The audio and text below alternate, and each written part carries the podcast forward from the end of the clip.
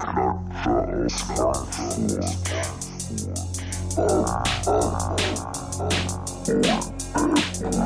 you.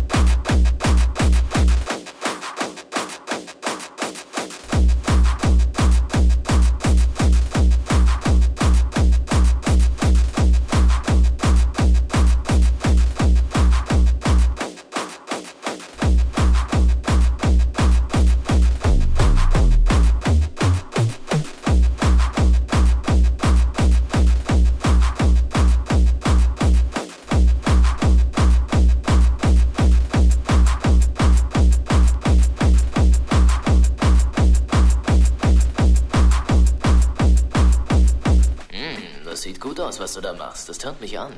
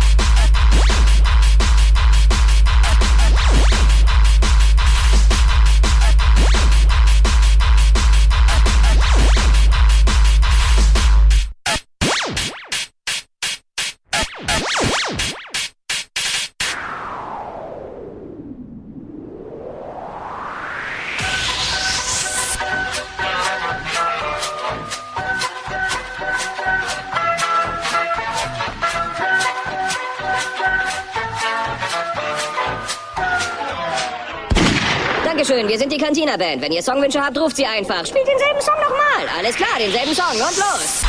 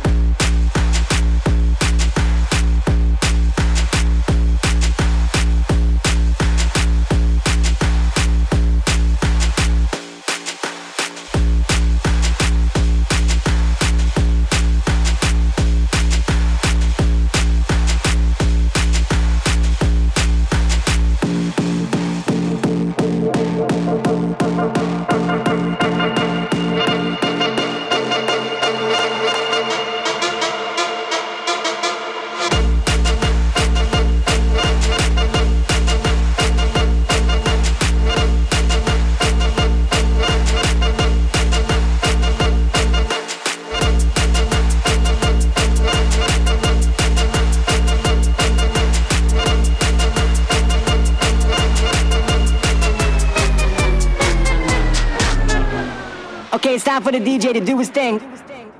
All right, we're gonna keep this thing rolling.